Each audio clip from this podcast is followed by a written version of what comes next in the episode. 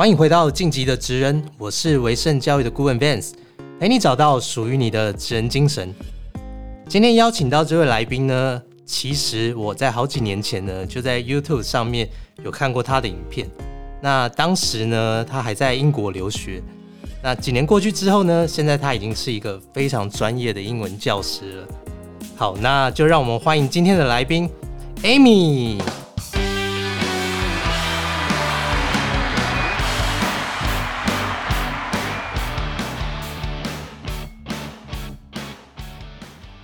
Hello，大家好，我是 Amy。今天非常荣幸，就是邀请你来上节目。谢谢 Vance，就是邀请我来这个节目，觉得非常的荣幸。我不晓得你已经就是关注我这么久了，居然是从在英国的时候。对，其实因为我做这个留学教育产业嘛，嗯，所以其实我都有在关心英国留学生你们拍的一些影片，然后分享的一些内容啊。对，嗯，对，当初看影片就觉得哇，这个。女生非常有气质，然后又是念教育相关的类型。嗯，好，那我就简短的自我介绍一下。那我是 Amy，我只是像刚刚 Vance 说的，我之前是在英国念硕士。那我自己念的是 TESOL，M A TESOL，就是英文教学的硕士。那我的学校是华威大学。待会呢也会跟大家分享一些我在英国的留学经历。那就像 Vance 刚刚说的，我现在是一名英文老师。但是我比较像是一名自由工作者，只是顾名思义呢，我不隶属于任何公司、补习班或者是机构。嗯，我的工作呢比较像是自由接案。哇，这样的生活真的是很令人羡慕哎！真的吗？对啊，自由接案，对不对？就是蛮弹性的，可以做自己想做的事情，然后自己安排自己的生活。了解。所以你现在就是在从事英语教学的职业嘛，对不对？嗯。那你主要教的英文有哪些啊？因为好多这种不同类型的考试啊，你是以哪一部分为你的主要的教学范围？对这个问题其实问的很好，因为这个问题其实在我在英国就是准备要毕业回台湾的时候，我也问过我自己，就是说好，我现在已经拿到这个学位了，然后也是接触过可能各种年龄层，然后各种专业的训练之后呢，我也问自己说，我到底想要走哪一个部分？那后来呢？我就是各方都接触过之后，我就决定说，我觉得我不想要给自己太多的设限。只要有学生想要来咨询，让我评估过后，我觉得 OK 的话，我就是会去接。那我自己比较多的客源呢，都是以雅思为主，或者是多义为主。那我现在最近刚好又接到了蛮多的机会，是关于线上团班。就是有很多可能，呃，已经出社会一阵子的朋友们，他们可能想要重拾英文，可能以前的英文底子没有很好，那他们就是想要重新把底子打好。所以其实就是各种，只是说我的年龄层比较高一点，就是可能是从高中以上。然后出社会的社会人士居多，这样子哦，了解。所以大家如果要找你上英文课的话，他需要透过哪些管道才能报名的？是私讯你的 IG 还是怎么样？对，可以就先追踪我的 IG，然后我的 IG 的那个 link 里面呢有一个 Line Official，就是可以连接到我的 Line 官方账号，就可以直接在那边咨询这样子。那如果是要团课的话呢，大家也都是从那边就是可以询问到相关的了解了解。哎，所以你是从小就对英文很有兴趣吗？对，算是就是算是从小就开始接触英文，但是你说从小就很有自己兴趣，也不尽然，因为就像是房间的补习班，我相信大家也都有经历过，就是可能补习班老师很凶，然后逼你背单词、各种文法，然后小时候其实对于这种背的东西会很抗拒，所以其实我有经历过，就是很排斥、很逃避英文的时期，这样子。但是也很幸运，就是我父母就是一直 push 我，然后半推半就，然后就是一直坚持坚持，然后渐渐就发现说，哎，好像自己在英文的学习方面上面也慢慢找到一个比较好的学习模式，然后有遇到很不错的老师，然后就慢慢发现说，哎，好像比。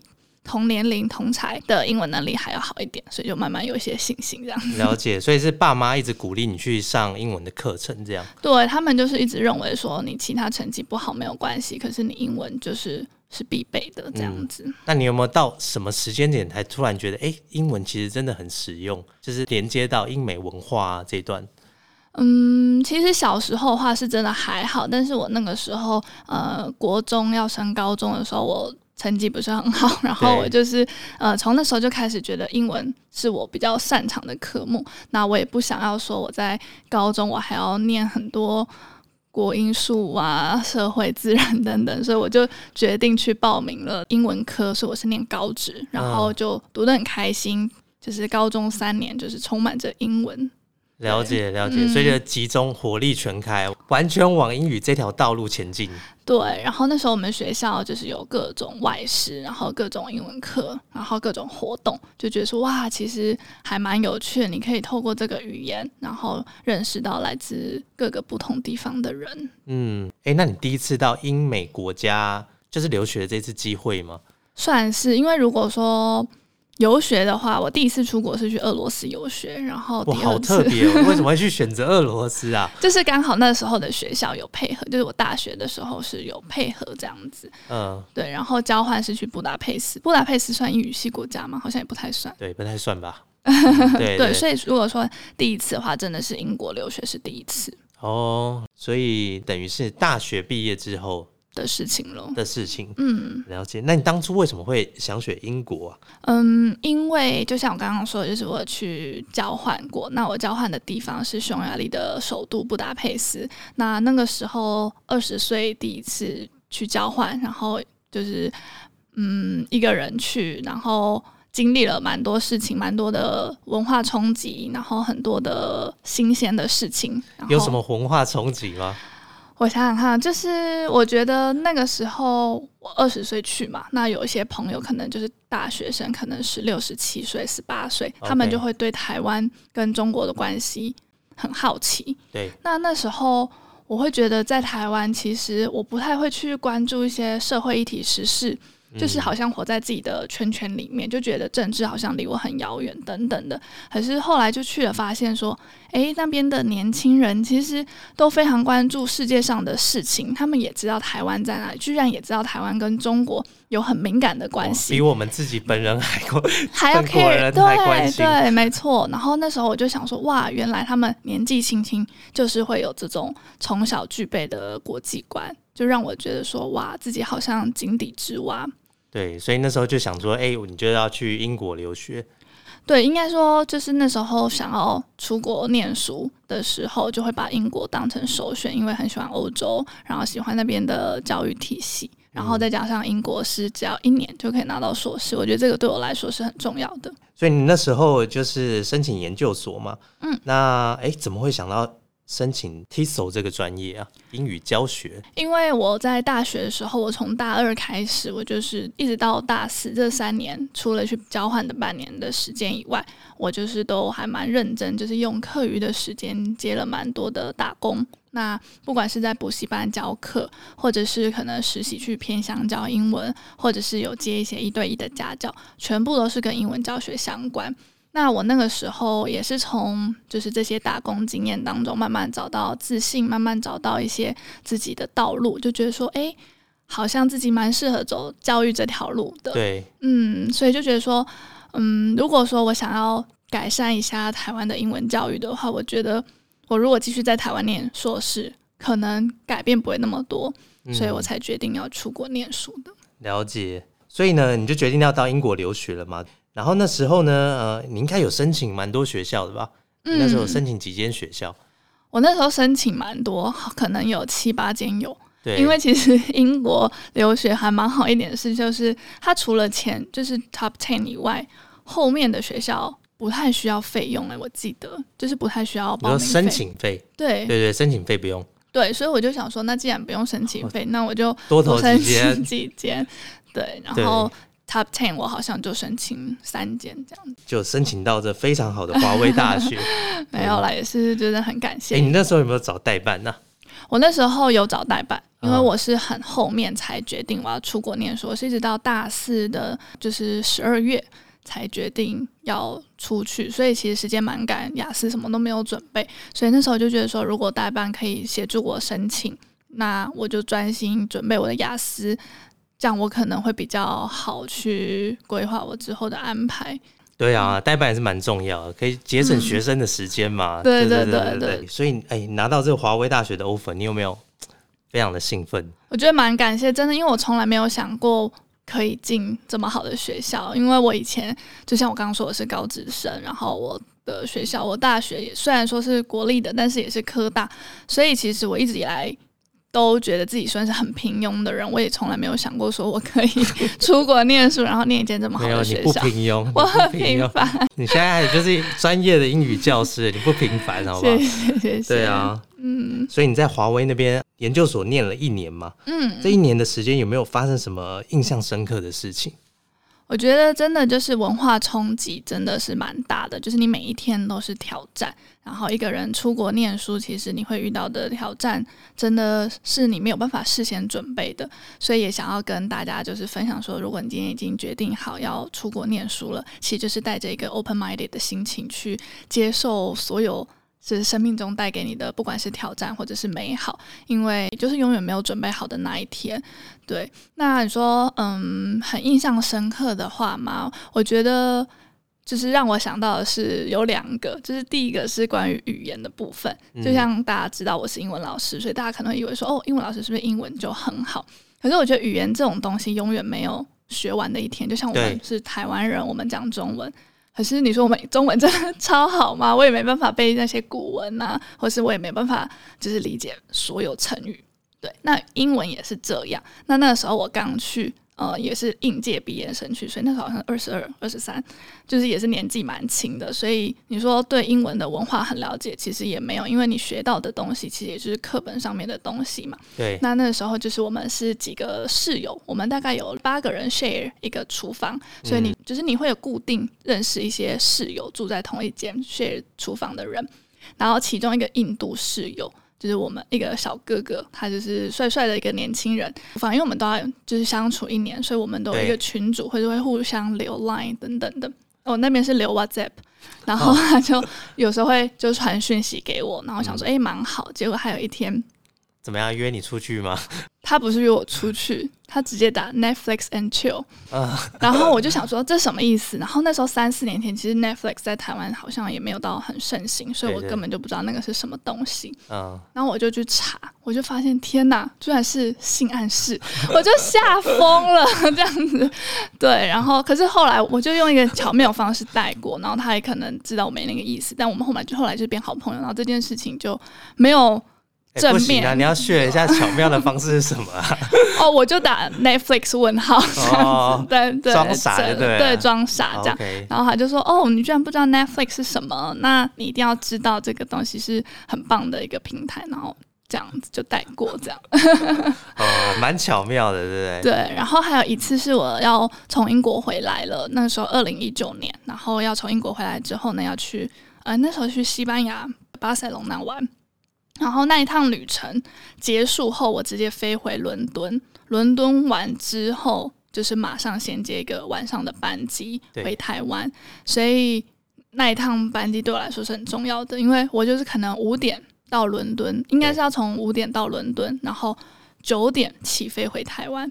对我应该是要搭那班飞机的。然后那个时候就遇到西班牙的罢工。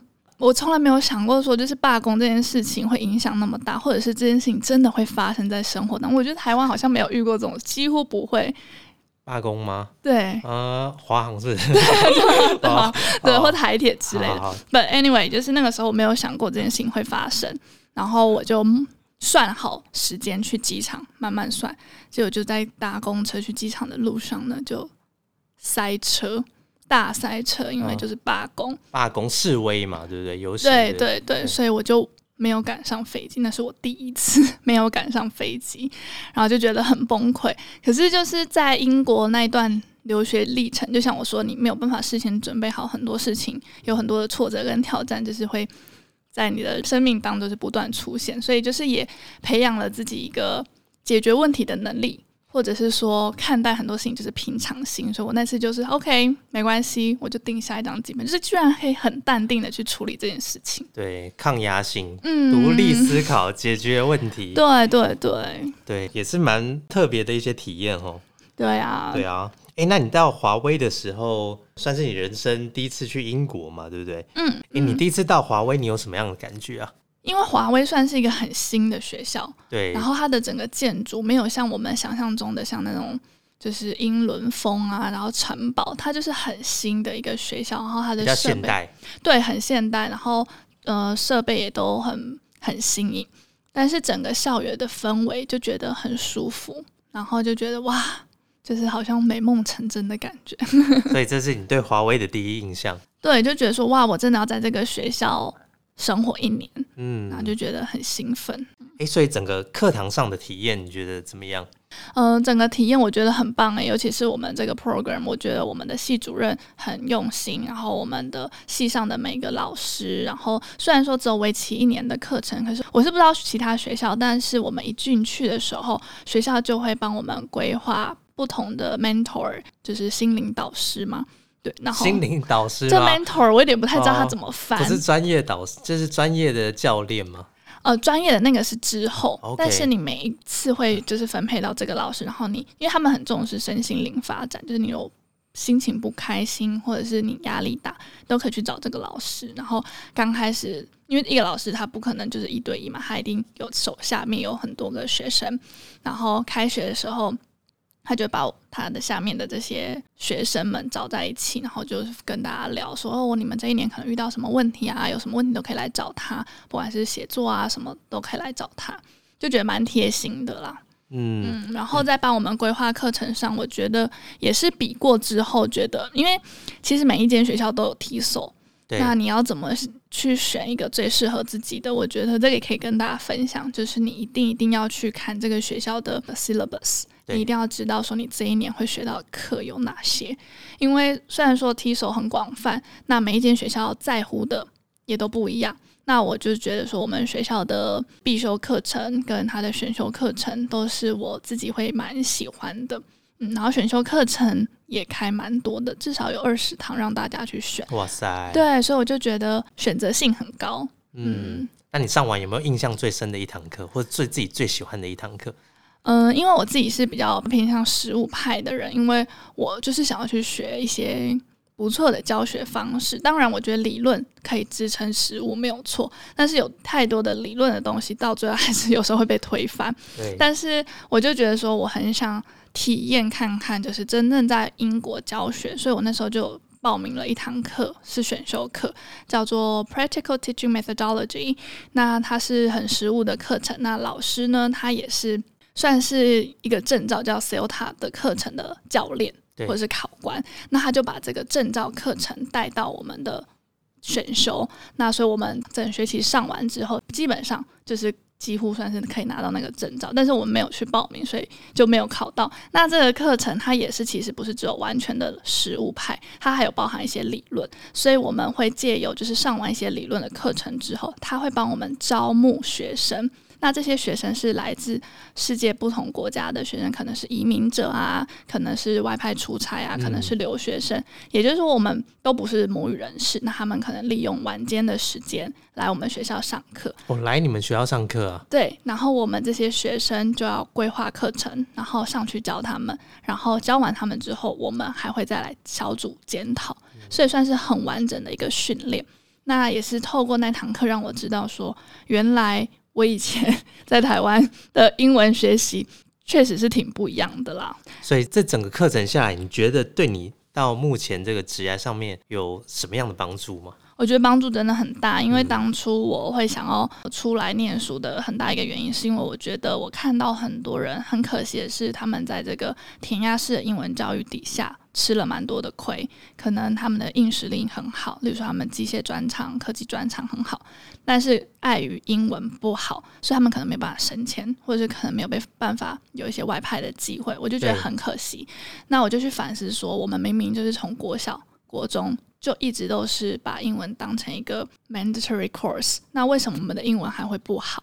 然后我很幸运在这样子的环境下，可以把英文学的还不错，就是说我会更想要去学更多的新东西回来。那就是也是因为这堂课让我了解到说，其实语言的课程其实可以很有趣的。对，那我就是透过以前的学习，然后整合自己的想法，然后带入我现在的课程当中。哇，太棒了！这个是跟你留学之前的职业规划是一致的吗？嗯，其实那时候也没有想太多，那时候就觉得说回来就是想要当有用的英文老师。哎，对，现在英文老师其实竞争很激烈。对，其实英文老师真的很多，但是就是我也不会觉得说很害怕什么的，因为我觉得就是每个人的风格都不一样，每个人客群都不一样，每个人都有他自己会吸引到的学生啦。对啊，而且这个其实英语教学的市场还是会越来越大，因为这个国际的语言，我觉得。它不会越来越少，就是需要学语言的人还是会越来越多。对，而且我们现在政府又要推双语政策，所以算是会是一直有需求啦。对，嗯，所以毕业后真的成为一个有用的人，就是对社会有小小贡献的英文老师。对，但是你应该没有预期到你可以变成一个这种这么自由的一个工作者吧？嗯，我本来就大概知道说补习班有像这样子的自由的跑课老师，但我没有想到的是，我可以做成像现在这样算是自由品牌嘛？嗯，就是有小小自己的品牌，然后虽然说也不是很大，但是至少我可以很巧妙的去规划我自己的课程，然后可以去就是行销自己啊，或者是做自己想做的事情。你可不可以分享说你每个礼拜大概的行程是怎么安排？好，我可以大概就是分享一下我的工作范畴，因为可能大家听到我这样分享，可能会觉得说哇，你好爽啊，就是觉得好像每天过很开心。其实没有，就是他其实处理的琐碎的事情很多。因为如果说像一般英文老师，他可能就是好备课，上完课，他下课时间休息时他就是自己的。可是因为就像我刚刚说的，如果说你想要建立自己的品牌，或是你想要有自己的一些小小的成绩的话。你其实就是工作跟生活是绑在一起的。那我的工作范畴可能就包含了招生，然后包含了备课，包含了咨询，然后真正的上课，然后课后也需要去跟学生有一些交流啊，问他们有没有什么问题啊，诸如此类，其实都是我的工作。嗯嗯，那你的生活嘞？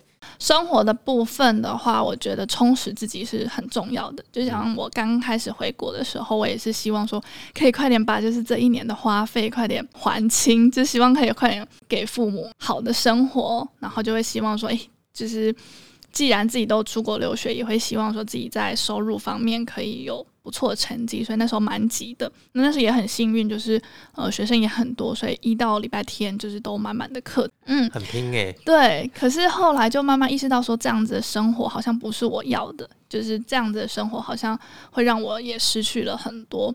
那除了说像是跟家人的连接啊，或者跟朋友之间的社交，还有我觉得很重要是跟自己相处的时间。我觉得人生就是长跑，你。不可能冲那么快，你一定要留一些时间跟自己对话，然后去进修自己、提升自己。因为如果说你想要在这个职场上不被取代的话，我觉得持续进步是很重要的。对，所以是不是因为这样的原因，你上次跑去了纽约？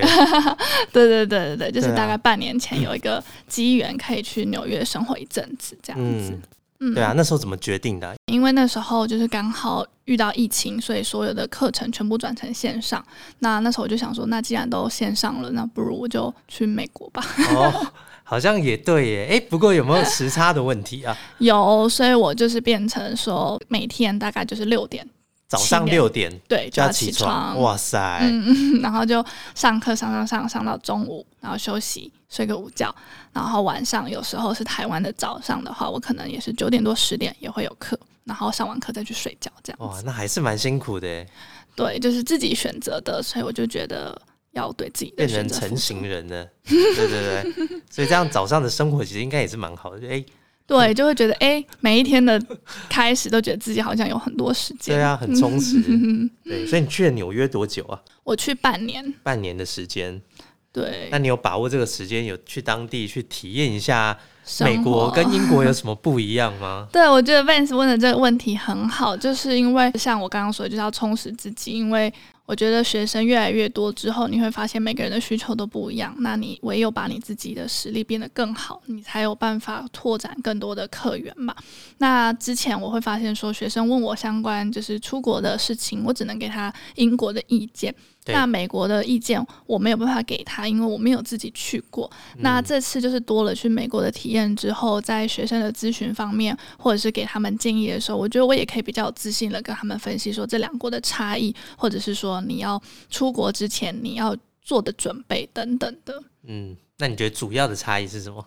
如果说是留学的话，我会觉得英国比较难留下来，就是你要去问自己说你想不想要在当地工作。如果你真的想要在留在当地工作的话，我个人觉得去美国真的会比较好。可是美国的硕士就是要念一年半到两年，对，就是花费也会不少。可是他们的收入真的就是高很多。对，所以这是你第一次去美国嘛，对不对？对。啊，那你去到纽约，你有没有吓一跳？就是跟你想象的一样吗？其实我对纽约没有什么太多的想象，我就是一张白纸，我就去，然后就接受所有的新的东西。但我确实觉得纽约是一个包容性很大，然后所有事情都有可能发生在这个地方的地方。嗯嗯，那你最喜欢纽约什么部分？嗯，因为我这次去纽约比较不像是观光的行程，我就是去半年，所以我比较像是生活体验生活。对，那我会觉得在美国，它真的给我一个很自由的感觉，就是，但我不确定是因为纽约的关系，还是是因为在国外的关系。但是我这半年，我觉得可以堪称我人生中最幸福指数最高的时候。哦，怎么说？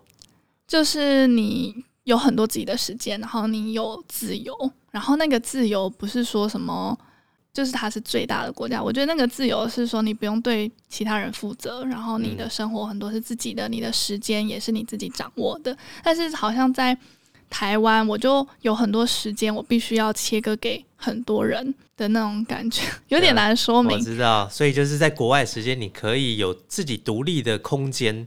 嗯，对，跟时间，对对对，然后可以集中把这些注意力集中在自己的身上。对，没错。然后你可以去，比如说去体验当地的生活，然后去看很多博物馆，然后规划很多不同的行程，然后去看各个地方。那我觉得最大的不同是因为，就就像 Vance 刚刚还说，刚开始问说为什么选择去英国，我觉得还有一个很大原因是因为我对美国这个地方也不是那么了解。但是我就听很多人跟我说，美国就是一个很新的国家，它没有什么文化可言，你干嘛去那个地方之类的？那时候就有这样想法。可是我这次去了美国之后，我就发现说，它不是一个没有文化的国家，它其实也很多文化，只是它太大了，所以它每个地方都有不同的文化。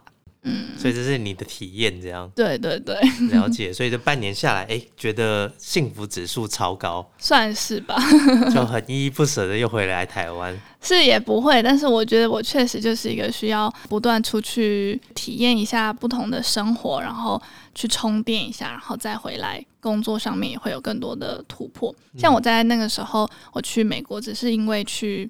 一个泛古的体验式展览，然后我就发了个线动拍拍 YouTube，然后大家就说哇，好羡慕，好喜欢等等的。然后我就去反思到说，我觉得我好幸运，我可以在这样子疫情的时代下，我还可以在国外生活，然后体验到很多很新鲜的事情。那我也很希望说，就是用我自己的能力把这个东西分享给在台湾的学生或者是朋友。所以我那时候就灵机一动。然后就跟一些国外的朋友合作，就开了线上的艺术工作坊，然后就让台湾的学生可以办体验，然后去办学英文，就是了解一些关于艺术的东西。这样哇，真的是蛮好的。所以你把这些经验呢，也都有记录在你的 podcast 频道里面，对不对？嗯，对。对，所以你什么时候开始经营你自己的 podcast 频道？呃，是在我。今年生日的那一天上架第一集。哇塞，几月几号？二月二十三。二月二十三号，二零二二年二月二十三号。你的节目频道是叫做艾米之音艾米屋 Podcast。嗯，所以经营到现在还一切还好吗？我觉得很好哎，我觉得就是经营这个频道，就是收获比我想象中的还要多。很多人会问我说，就是艾米，你这个频道完全没有盈利。然后你怎么还可以做的这么开心？因为我几乎这八个月来几乎都是周更，哇，太有毅力了。对啊，所以就觉得说这个频道其实带给我也很多疗愈，然后很多的收获。嗯，那你主要频道分享的内容是哪些部分？嗯，其实也不太设限，就是希望说可以让更多有故事的人可以上来频道分享他们的故事。那主要呢有分成三个部分啦，一个部分就是艾米之音的本身的内容，那举凡像是心灵成长啊、个人成长或是亲密关系等等，我们都有聊。然后还有另外一个系列是爱你所值，值是就是像你们频道的值是一样的，因为我身边有很多我觉得不同职业的朋友，那我觉得每个职业它其实都没有高低之分。那我也很希望说，每个职业都可以被不同的人尊重，不同的人看见。所以我会邀请到各个不同行业的朋友来分享他们的工作内容，然后也希望可以透过这样的方式，让彼此有更多的理解。然后社会就会更善良了。对 对，那第三个部分是室友底价，那就室友的话，就是我的室友会上来分享一些事情。那因为我室友本身是读国际犯罪的，所以他对于像是特别 对，所以他对于一些国际新闻啊，或者国际关系就蛮有涉略。然后他之前就有来分享，例如说美国的毒品文化、枪支文化，或者是像是那个时候乌俄战争，他有来分享一些国际战争的知识。然后回馈也蛮好的，哎，听起来还是蛮多元、蛮有趣的。对对对，好，所以各位听众如果对艾米的频道呢有兴趣的话，也可以到他的 IG 上面，嗯，去看他的这个连结嘛，对不对？对对对对对，都有放在上面。好，那今天很开心可以邀请艾米来上我们的节目，然后分享他职涯的历程。哦，然后他主要目前还是一个非常专业的英语教师，所以对于英语呢有兴趣的听众朋友也可以上他的 IG 来看一下。嗯，好，你要不要讲一下你的 IG 的账号是什么？那其实大家可以直接搜寻 Amy 五，应该就找到，就是 A M I E。空格 W U 应该就会找到我的账号了。好，那我就会把它 tag 在这集的节目中。耶，谢谢。好，那今天我们节目就到这边，谢谢艾米，谢谢 Vance。好，我们下次见，拜拜，拜拜。